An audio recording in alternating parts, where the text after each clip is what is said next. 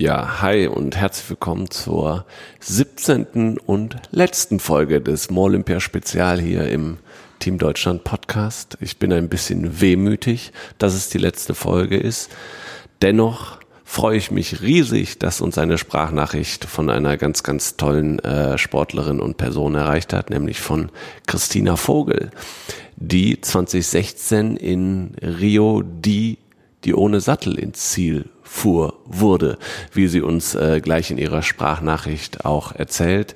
Christina hat nämlich mit einem wahnsinnigen Zielsprung mit ihrem Rad ähm, im zweiten Sprintfinale ja die Goldmedaille ähm, gewonnen und ist Olympiasiegerin geworden im Sprint und davon erzählt sie uns nochmal. Leg los, Christina.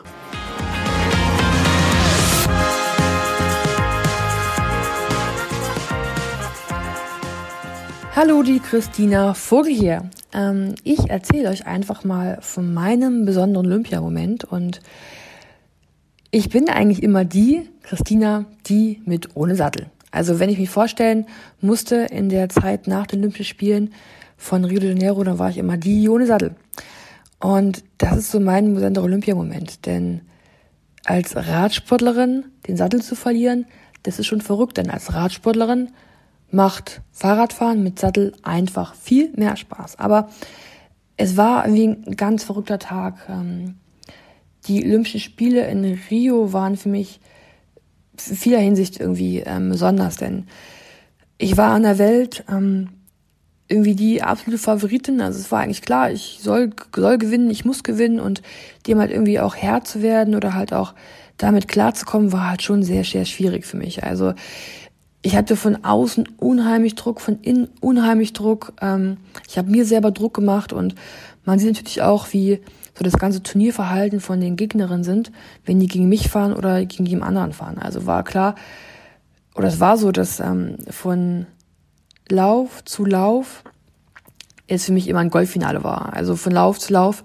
äh, musste ich immer wirklich 120 Prozent geben, um die Läufe zu gewinnen ähm, dass ich halt eben zum Turnier ähm, bis in das ähm, Finale halt komme. Und ähm, ich war unheimlich nervös. Also eigentlich hat man mich so als ähm, beste Taktikerin bezeichnet, denn das Bahnradsport ist so ein bisschen wie Achterbahnfahren, wenn man dabei Schach spielt. So fühlt sich das an. Also durch die Kurve mit 70, 80 km zu preschen, ist ein bisschen wie eine selbstbetriebene Achterbahn und die Taktik, dieses Cat-and-Maus-Spiel, ist ein bisschen wie Schach. Also Achterbahn beim Schachspielen. Und ich war so die beste Schachspielerin, hatte man mir gesagt. Und man hat aber gesehen, an dem Tag, ich war so nervös und ich glaube, das war mit Abstand meine schlechte Taktik, die ich jemals hatte, aber ich habe es auch am meisten gewollt. Und ich habe halt dann dieses Ziel, diese Ziellinie gesehen und dachte nur, da muss ich hin, da muss ich hin.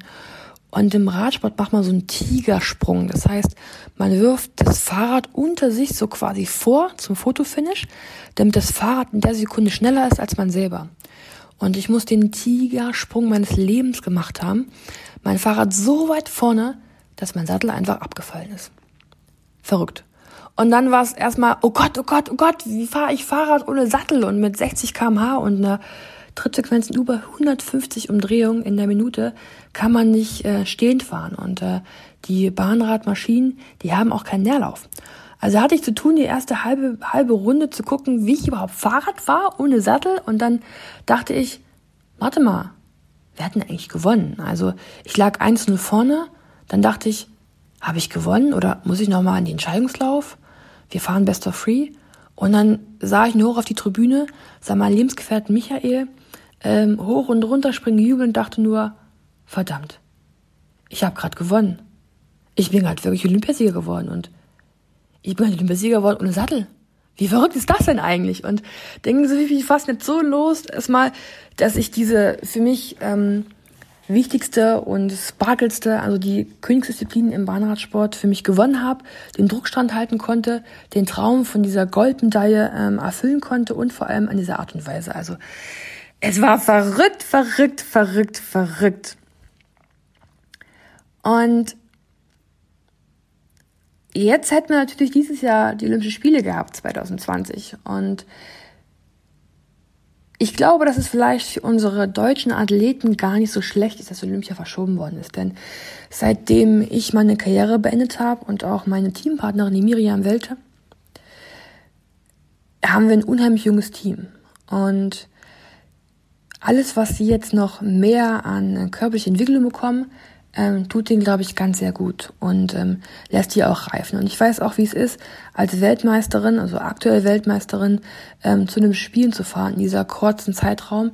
Ähm, man hat wahnsinnig viel Druck und ähm, macht sich noch mehr Druck, als man so vielleicht gehabt hätte. Und vielleicht ist es gut, dass unsere erfolgreichen Bahnradsportlerinnen, die auch Weltmeisterin sind im CrossFit-Bereich, dass die ähm, sich a besser entwickeln, noch mehr entwickeln und auch den ganzen Druck nicht so haben. Und von daher kann ich heute garantieren, dass wir im Bahnradsport, wenn wir dann in Tokio 2021 äh, Bahnradsport gucken können, ganz, ganz, ganz viel Spaß, Spaß haben werden, weil ähm, die sind so erfolgreich, die machen so viel Spaß. Der Bahnvierer der Frauen auch hat bei der Weltmeisterschaft eine Medaille geholt. In einer Disziplin holt die eine Medaille. Also ähm, ich prophezei euch einen Medaillenregen, ohne so viel Druck zu machen natürlich. Aber das wird toll. Also schalte Bahnersport ein, es wird toll, es wird Spaß machen.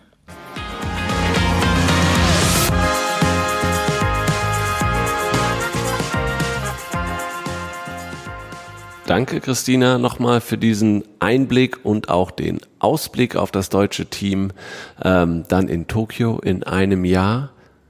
Da drücken wir natürlich alle ganz, ganz fest die Daumen, dass wir nächstes Jahr Olympische Spiele in Tokio erleben werden, erleben können, ähm, wie auch immer die dann aussehen, das wird sich zeigen. Ähm, ja, das war's mit unserem Olympia Spezial hier im Team Deutschland Podcast über die 17 Tage, wo jetzt eigentlich die Olympischen Spiele in Tokio stattgefunden hätten. Wir machen eine klitzekleine Pause hier im Team Deutschland Podcast, um dann ab September neu durchzustarten. Wir haben uns ein bisschen was Neues überlegt, aber dann eigentlich doch wieder in gewohnter Form mit kleinen, Neu, äh, mit kleinen Neuerungen, in gewohnter Form Interviews mit Athletinnen und Athleten auf ihrem Weg zu den Olympischen Spielen. Bis dahin, ciao und tschüss.